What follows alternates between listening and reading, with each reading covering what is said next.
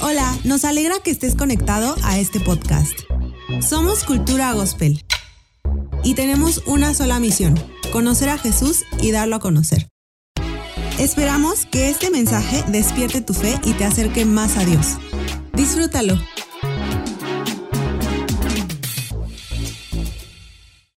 Estamos en el libro de Eclesiastés. Eh, nos quedamos en el capítulo 2, en el verso 12. Y vamos hoy a acabar el capítulo 2, ¿va? al mensaje de hoy le puse cómo disfrutar la vida. Y de, esto trata mucho el libro de Eclesiastés, de, que la vida no tiene sentido, pero hay, hay formas de disfrutarla de todas formas. Entonces, eh, hoy vamos a ver eso. Así que comenzamos, dice la palabra de Dios. Entonces decidí comparar la sabiduría con la locura y la insensatez, porque ¿quién puede hacer eso mejor que yo, que soy el rey?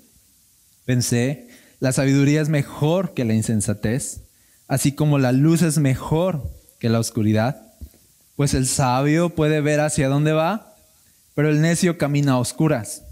Sin embargo, me di cuenta de que el sabio y el necio tienen el mismo destino. Los dos mueren. Así que me dije, ya que me voy a ya que voy a terminar igual que el necio, ¿de qué vale toda mi sabiduría? Nada de eso tiene sentido, pues tanto el sabio como el necio van a morir. Al sabio no se le recordará más que al necio. En los días futuros ambos serán olvidados. Y esto es muy cierto. Por lo tanto, llegué a odiar la vida. Le iba a poner a esta prédica odio la vida, pero como que no sonaba así de, no, va a ser muy controversial, ok. Entonces le puse cómo disfrutar la vida. Pero bueno, ahí va. Por lo tanto, llegué a odiar la vida, porque todo lo que se hace aquí bajo el sol es tan complicado. Nada tiene sentido, es como perseguir el viento. Llegué a odiar todo el trabajo que hice en este mundo, porque tengo que dejarles a otros lo que yo he ganado. Y quién sabe si mis sucesores serán sabios o necios. Sin embargo, ellos se van a apoderar de todo lo que yo he adquirido bajo el sol a través de mi destreza y esfuerzo. Qué absurdo. Así que desilusionado, me di por vencido y cuestioné el valor de todo mi duro trabajo en este mundo. Algunas personas trabajan con sabiduría, conocimiento y destreza, pero luego tienen que dejarle el fruto de su labor a alguien que no ha trabajado para conseguirlo eso tampoco tiene sentido, es una gran tragedia. Entonces, ¿qué gana la gente con tanto esfuerzo y preocupación en esta vida? Sus días de trabajo están llenos de dolor y angustia. Ni siquiera de noche pueden descansar la mente. Nada tiene sentido. Entonces llegué a la conclusión de que no hay nada mejor que disfrutar de la comida y la bebida y encontrar satisfacción en el trabajo. Luego me di cuenta de que esos placeres provienen de la mano de Dios. Pues ¿quién puede comer o disfrutar de algo separado de Él? Dios da sabiduría, conocimiento y alegría a quienes son de su agrado. Pero si un pecador se enriquece, Dios le quita las riquezas y se las da a quienes le agradan. Eso tampoco tiene sentido. Es como perseguir el viento. Ok, ¿qué, qué, qué pasa con Salomón que está escribiendo esto, ¿no?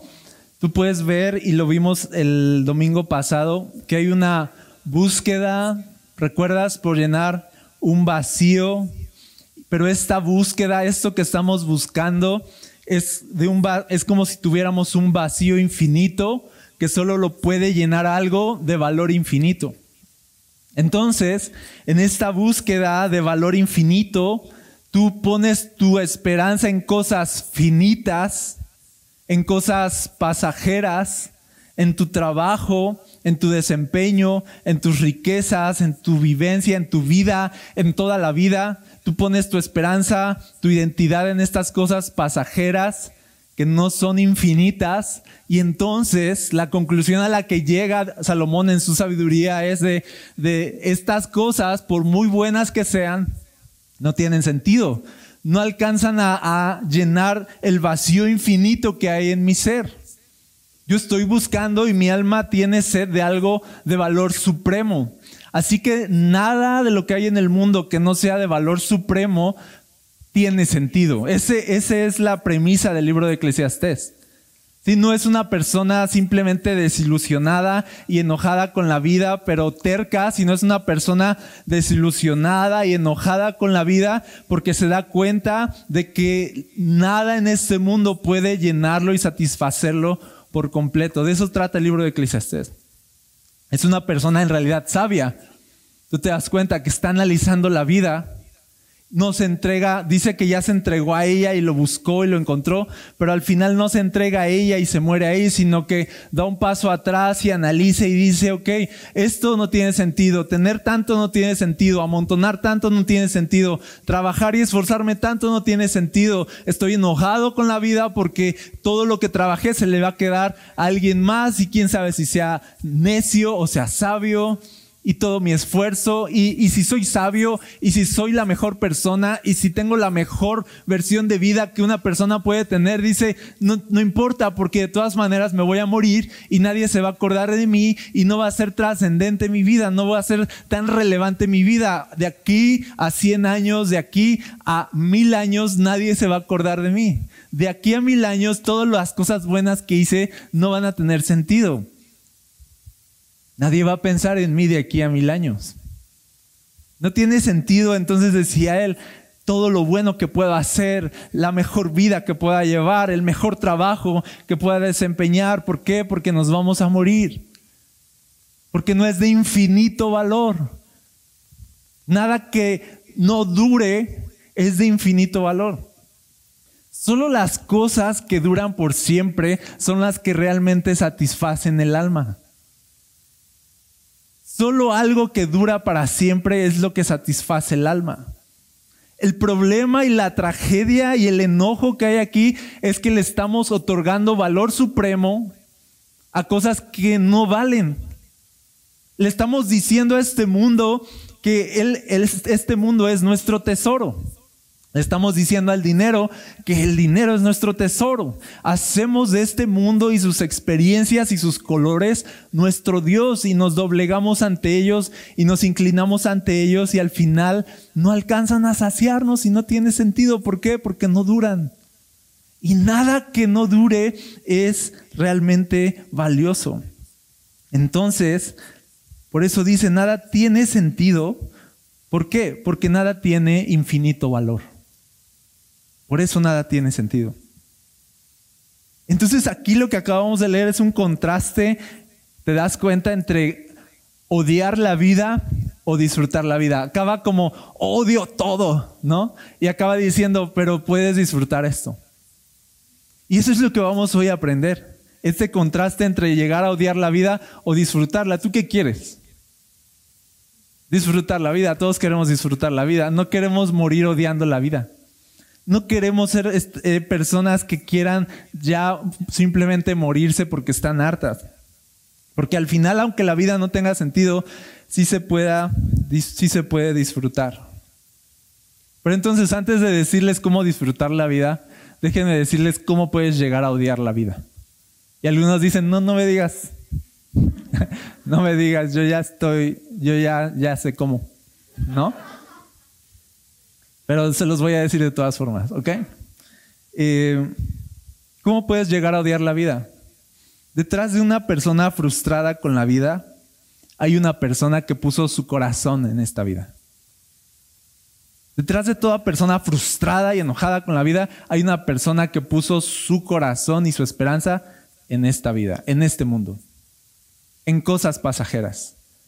Tú dices, yo estoy enojado con la vida, la Biblia dice, es que pusiste tu corazón en esta vida.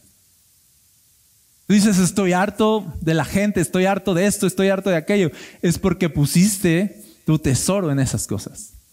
detrás de una persona frustrada hay una persona que puso su mirada en este mundo. Y la vida se vuelve amarga cuando tratas de obtener de ella lo que la vida no puede darte. La vida se vuelve amarga cuando tratas de sacarle jugo a esta vida, el jugo de placer eterno, de plenitud, de identidad, pero la vida no tiene ese jugo, la vida no da ese jugo.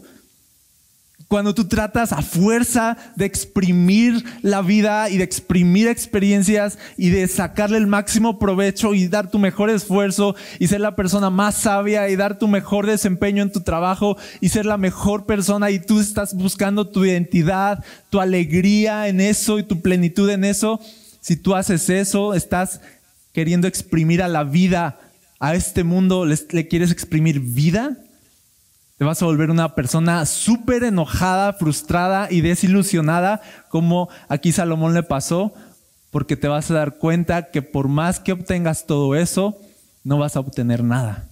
Y de ahí el enojo. Y de ahí estar amargado.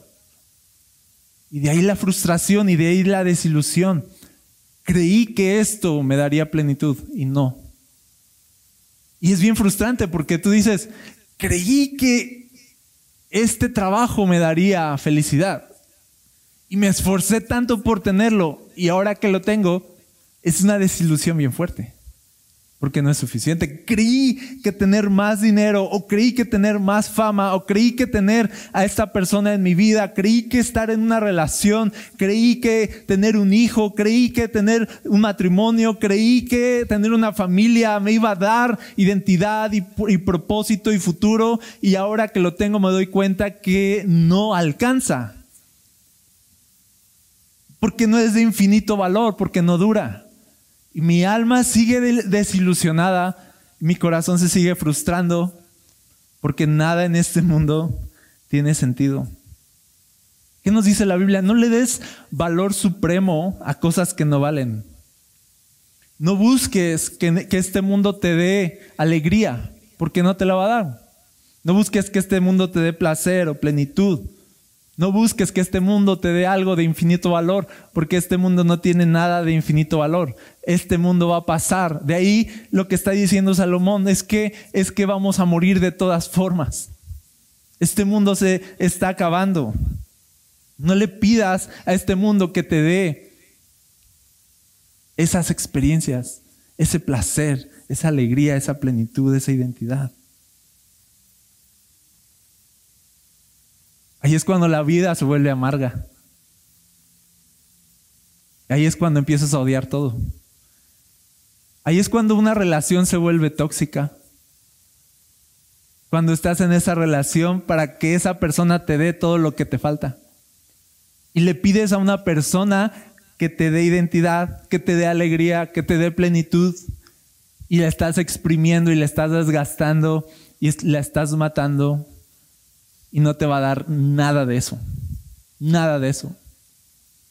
No te va a dar nada de infinito valor una relación y ahí es cuando se vuelve tóxico. Y ahí es cuando las relaciones se vuelven un fastidio. Ahí es cuando las relaciones se quiebran porque estás pidiéndole a una persona que sea tu Dios. Y una persona no puede ser tu Dios. Es solo una persona. Pasa lo mismo con cualquier cosa en este mundo. ¿Quieres que el dinero sea tu Dios? Te va a decepcionar. ¿Quieres que el sexo sea tu Dios? Te va a decepcionar. ¿Quieres que tu carrera sea tu Dios? Te va a decepcionar. Y Eclesiastés está escrito para advertirnos eso. Y les aseguro que todo los va a decepcionar. Les aseguro que todo los va a fastidiar y los va a hacer enojar. No intentes que esta vida te haga feliz. No intentes que esta vida te dé felicidad. Y ese es el punto al que siempre nos vamos a, ir en Eclesiastés.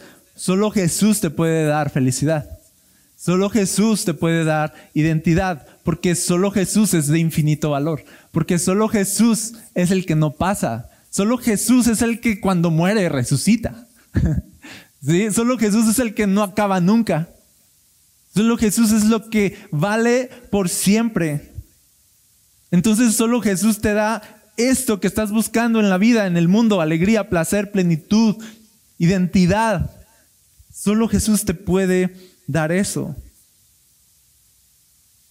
Y cuando Jesús es tu plenitud, cuando Jesús es todo en tu vida, encuentras aquello de infinito valor y estás satisfecho y entonces la vida ya no se vuelve un fastidio, sino un regalo que disfrutas. Ya no es un Dios. La comida ya no es un Dios. Los placeres ahora son una bendición que disfrutas. No le pides a la, a la comida que te llene, aunque sí queremos cuando comemos. No le pides a, a tu carrera, al dinero, a una pareja, a, a, las relaciones, a las amistades que te llenen, porque tú ya estás lleno en Cristo Ahora todas estas cosas se vuelven algo que puedes disfrutar. Ya no eres esta persona tóxica que está, dame esto, dame aquello, no me diste, no me di, eh, ¿por qué me miras así? ¿Por qué eres así conmigo? Ya no le estás exigiendo a la vida, porque eres amarilla, yo quiero que seas verde y estás así todo el tiempo exigiendo y amargándote con todos porque nadie es lo suficiente y nadie hace lo que tú quisieras que hiciera y te vuelves el parámetro de la existencia de todo el mundo y estás ahí fastidiando a todos. No sé si se identifican. Y es así de, pero cuando estás lleno en Jesús es así de, de no te pido nada a ti. No, te, te disfruto, eres mi amigo, vas a fallar, no importa.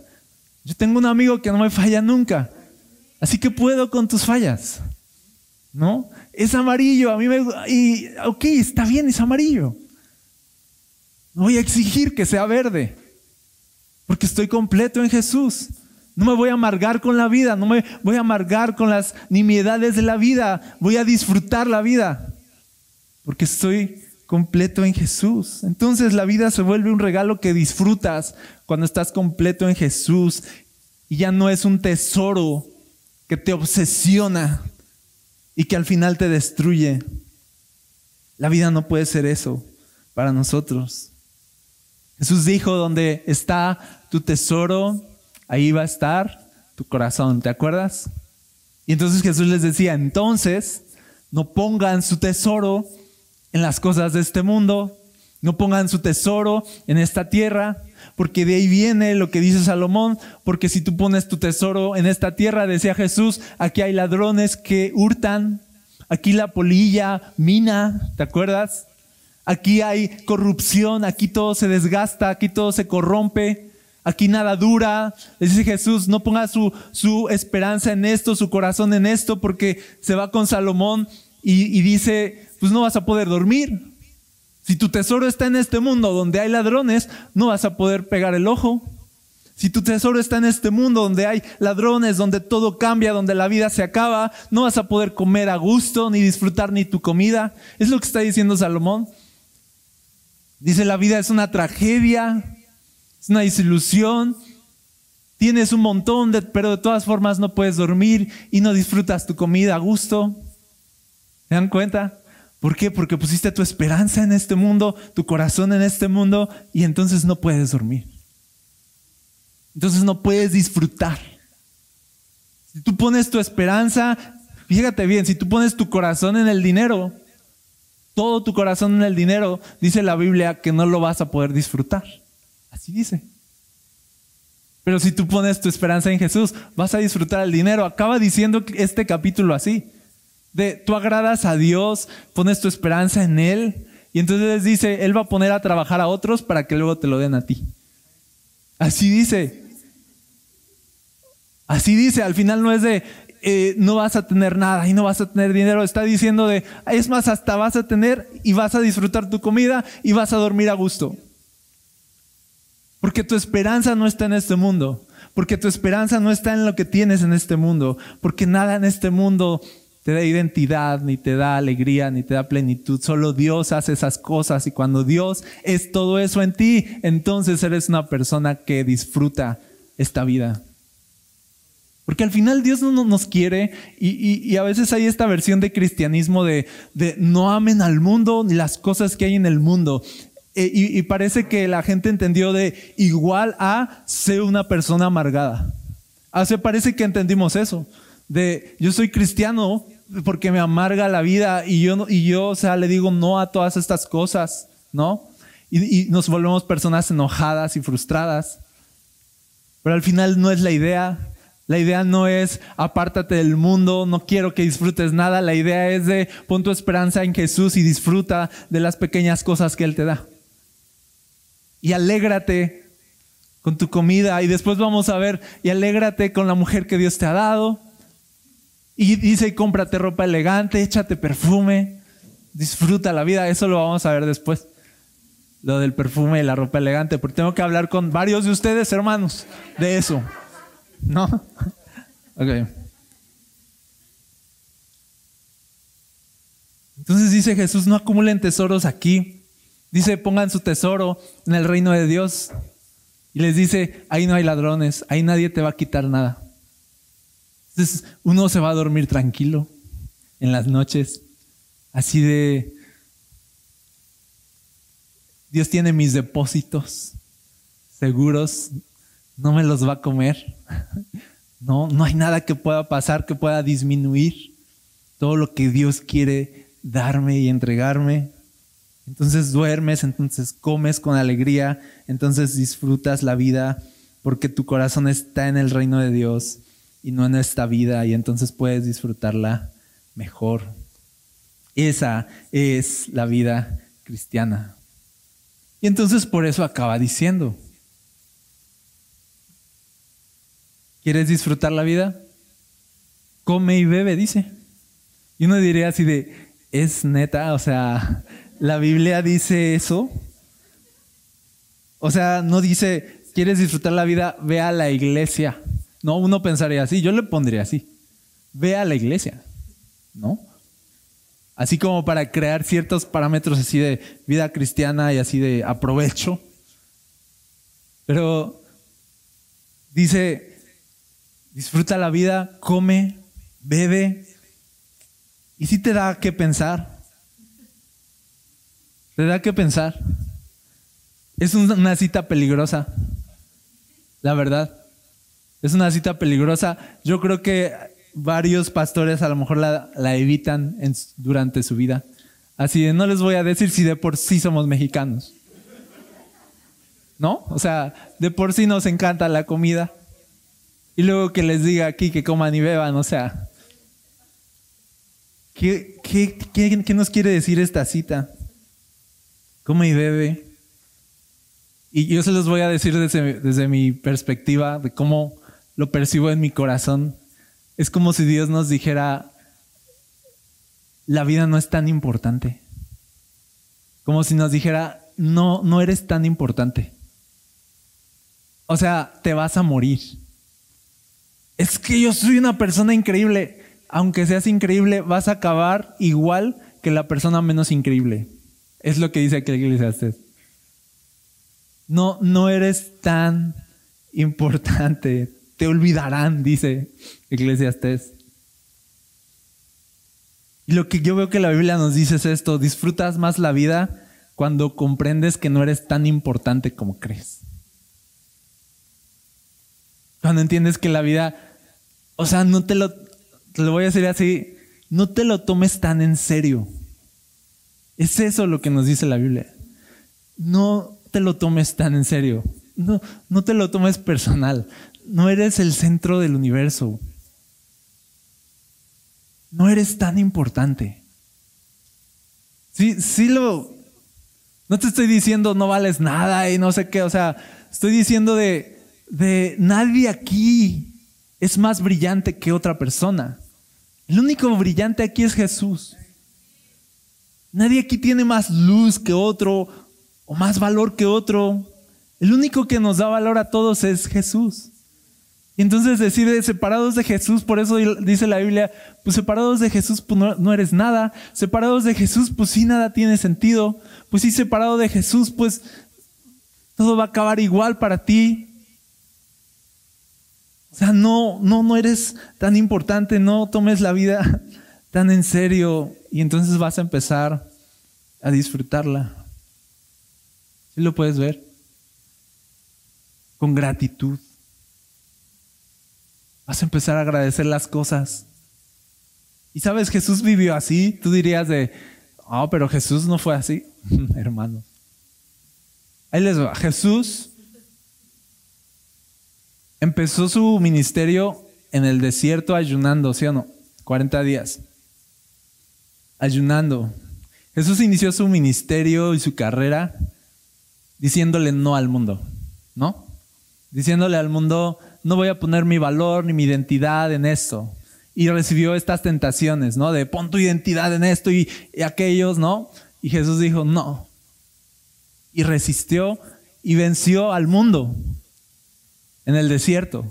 Ahí le dijo al mundo de, no, no, todos los beneficios que me puedas dar, no los, no los acepto. No, me niego a todos tus placeres, me niego a todo lo que tú me ofreces. No, no voy a poner mi esperanza en este mundo, ni en mi fama, ni, ni en nada de lo que yo voy a llegar a ser. Eso no, eso no va a ser mi alimento. Todo va a estar, toda mi identidad va a estar en que soy hijo de Dios, ¿no? La voz del Padre habló y dijo, ese día tú eres mi hijo amado y estoy complacido contigo. Y Jesús dijo, va. Con eso estoy satisfecho. Y llegó el mundo y le dijo así de, convierte las piedras en pan y dile a los ángeles que vengan a guardarte y no sé qué y te voy a dar todos los reinos si me adoras. Y Jesús dijo, el Padre está complacido conmigo, tengo todo lo que necesito. Jesús inicia su vida diciéndole no al mundo. Esa es, esa es nuestra carrera cristiana. Lo que nos está diciendo Eclesiastés, dile no al mundo. Dile no a poner tu esperanza en este mundo. No pongas tu tesoro en estas cosas. Niégate a ti mismo. Renuncia a tu vida para que la ganes. Así comienza la vida. Y a, y a una persona rendida, una persona que renunció a este mundo, es una persona que empieza a vivir en este mundo con más libertad, con más alegría, con más luz y empieza a disfrutarla. Entonces tenemos a un Jesús que se negó al mundo y se negó a sí mismo para después tener a un Jesús que comía y bebía. No se incomoden porque está en la Biblia. Jesús llegó a tener fama de ser un comilón y bebedor de vino, llegó a tener esa fama. Sí, lo decían a lo mejor en mala onda para desprestigiarlo, para descalificarlo, pero para Jesús no era, no era algo malo comer y disfrutar la vida. ¿No? Porque aquí está, dice aquí, porque esto también, dice el verso 25, el verso 24, luego me di cuenta de que esos placeres provienen de la mano de Dios. ¿Sí? Entonces Jesús no estaba haciendo algo malo, al disfrutar de este mundo. Estaba enseñándonos de que cuando tú te niegas a este mundo lo puedes disfrutar mejor.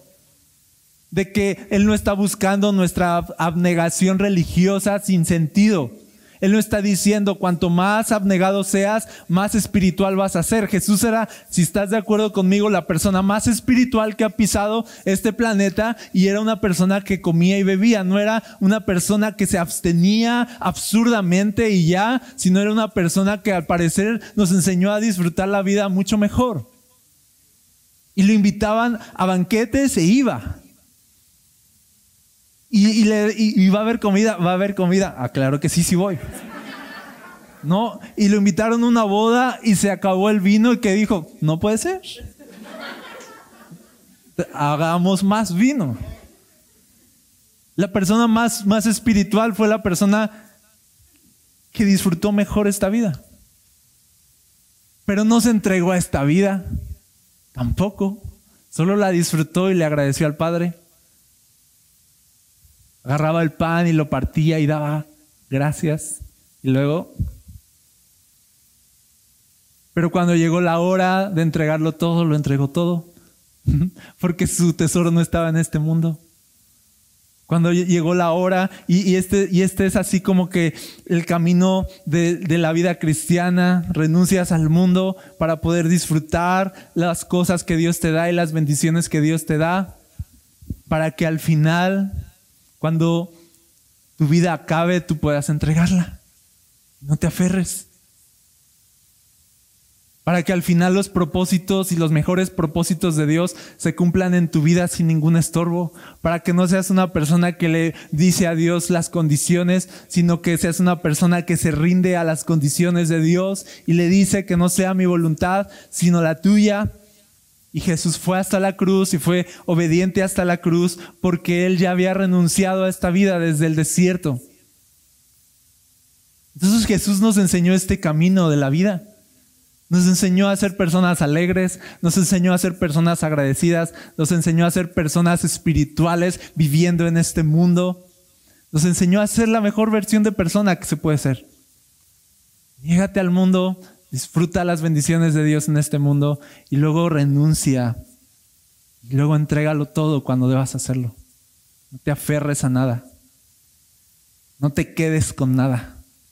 Dalo todo, aún tu propia vida. Entonces esta versión de cristianismo de que el mundo está mal, de que todos los placeres del mundo están mal, de que deberíamos ser como tristes, como amargados, como enojados, no es la versión de Jesús. No, el mundo no es pecado. Sí. No, no la comida no es pecado. Es, es como el Señor de los Anillos. Y si no los han visto, me voy a apurar con este ejemplo, porque se van a aburrir en los próximos 10 minutos. es cierto.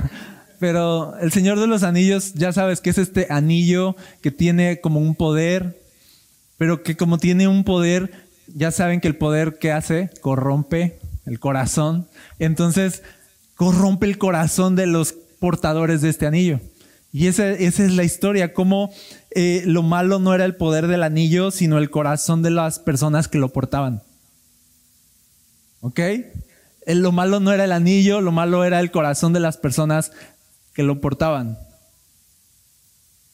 No, no, no, dice la Biblia, nada es de desecharse si se toma con acción de gracias. Si hay gratitud, el problema no es la comida, el problema es si la comida te corrompe. El problema no es la bebida. El problema es si la bebida te corrompe. El problema es que tú pones tu tesoro en estas cosas. Y cuando tú pones tu tesoro, no puedes ser una persona agradecida que disfruta estas cosas, sino que estas cosas te consumen, estas cosas te corrompen. Y ese es el problema. Tú puedes elegir entre dejar que este mundo te corrompa o el ser agradecido con todas las cosas que hay en este mundo y disfrutarlas. Y entonces en el, en el Señor de los Anillos vemos, por ejemplo, el contraste entre Gollum. Gollum es este personaje que se encontró el anillo y, el, y se corrompió y prácticamente se volvió un monstruo y lo convirtió en la peor persona, en un monstruo por dentro, por fuera lo corrompió. Pero después vemos el contraste de Frodo, ¿no? Un hobbit de la comarca. Le dan el anillo y resulta que puede portarlo sin corromperse. Claro, batallaba, pero puede portarlo sin corromperse. ¿Sabes, ¿Sabes por qué creo que por eso Gandalf les dije, perdónenme los que no han visto la película. Por eso Gandalf este, eligió a un hobbit para llevar esta tarea de portar el anillo. Porque los hobbits, o los hobbitses, eran personas sencillas que amaban y disfrutaban las cosas más pequeñas de este mundo, como una buena comida. Y ya, tú querías tener contento a un hobbit, o sea, ármale una buena comida. Y eso era todo, no deliraban de grandeza. No tenían aspiraciones ni codiciaban nada, disfrutaban demasiado su vida. Y esas eran las personas que podían tener un anillo poderoso y decir de, solo denme de comer. ¿Sí me explico? Podían tener un anillo y no corromperse. Porque eran personas que se conformaban, por así decirlo, o se contentaban con las cosas pequeñas de este mundo. Y las disfrutaban al máximo. Y le sacaban el máximo placer a estas cosas.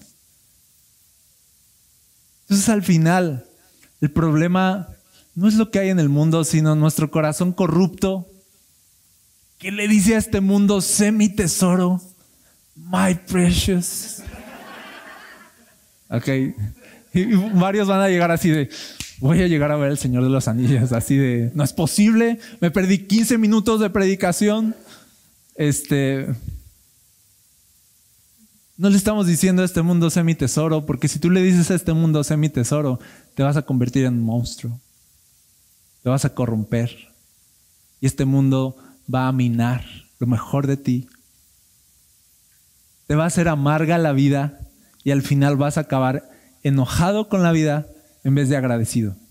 Vas a acabar amargado con todos en vez de teniendo amigos. Vas a acabar solo. Vas a acabar frustrado.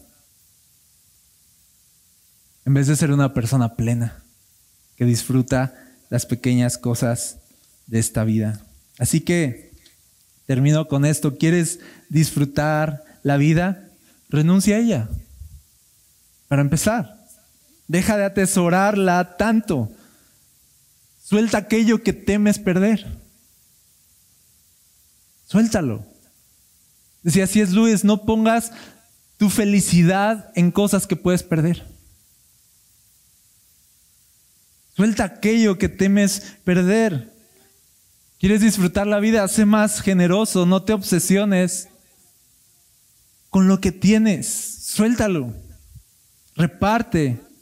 Tampoco te obsesiones con cómo deberían ser las cosas. Deja de ser el centro del universo. Deja de exigirle a la gente que sea lo que tú necesitas o esperas de ellos. Deja de exigirle a Dios que haga lo que tú esperas que haga.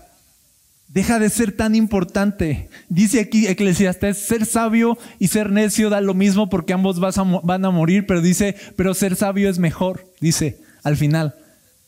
Pero ser sabio es mejor. Entonces dice, es así como, o sea, sé sabio. Sé sabio, disfruta la vida, no te amargues con ella, sé sabio. Deja de intentar ser el parámetro universal de cómo deberían ser las cosas. Relájate. Suéltalo. Deja de criticar. Deja de juzgar a otros porque vas a acabar odiando todo. No te metas en esta práctica de criticar porque al final es un pecado. De chismear, de juzgar. ¿Sabes qué es un pecado? Porque nos deleitamos en saber que otros pueden ser peores que nosotros y nos gusta eso. Nos gusta subir escalones en los errores de los demás. Entonces por eso el chisme nos cautiva tanto y es un pecado. Nos cautiva porque es de, te tengo un chisme de alguien. Y entonces es así de, yes, hoy voy a subir un escalón. Hoy me voy a sentir más importante que otros. Hoy me voy a sentir más capaz que otros. Hoy voy a saber el error de los demás y sus debilidades y yo me voy a sentir mejor conmigo mismo y las mías. No. Y entramos en esta práctica que al final se vuelve algo que corrompe nuestro corazón. Por eso Jesús decía, no, mejor bendice a los que te maldicen. Mejor ora por los que te persiguen. No caigas en la trampa de intentar defender tu causa ante nadie. No entres en pleitos innecesarios. Sé sabio. Es mejor ser, sabio. Pon la otra mojilla. Piden tu túnica, dales también tu capa. Piden que vayas una milla, ve dos millas. Dile a este mundo que Él no te va a doblegar porque tú ya estás doblegado ante Cristo.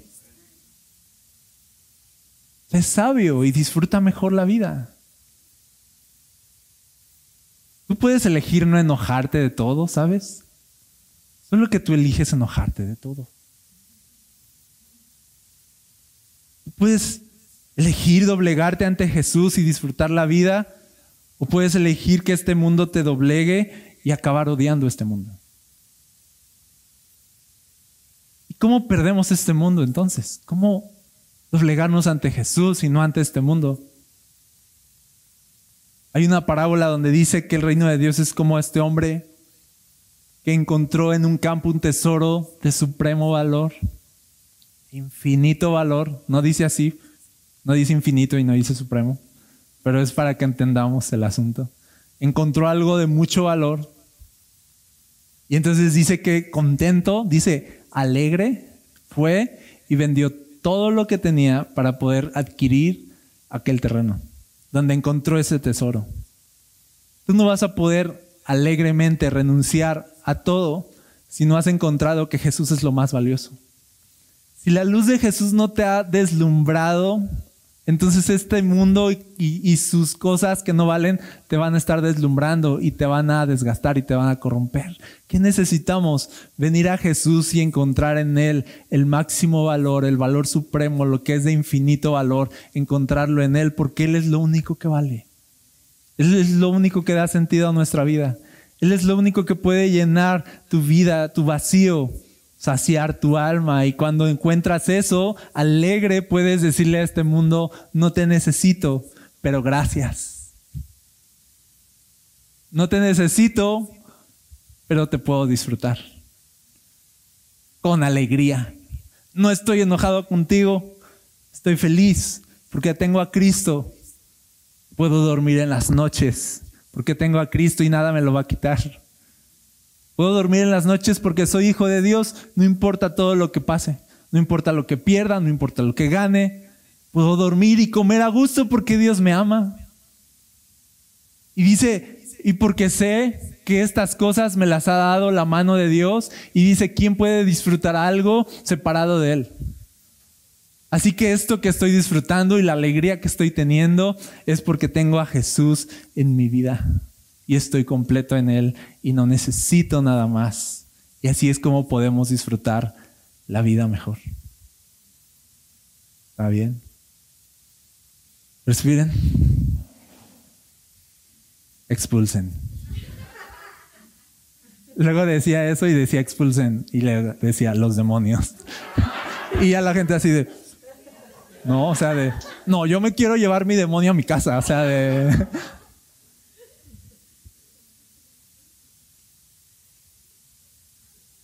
Iglesia, comamos, bebamos, disfrutemos, agradezcamos a Dios.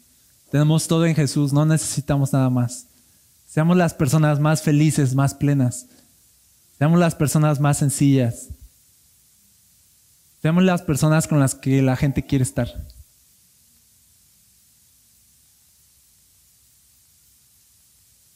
Seamos como Jesús. ¿Ya no? ¿Por qué no oramos? Le pedimos eso a Dios. Señor, queremos ser como tú. Queremos ser como Jesús. Renunciar a este mundo, disfrutarlo, agradecidos. Gracias por conectar con nosotros. Si deseas más contenido como este, encuéntranos como Cultura Gospel en redes sociales o visita nuestro sitio web culturagospel.com.mx. Oramos que en donde quiera que estés, Dios siga trayendo ánimo y esperanza a tu corazón.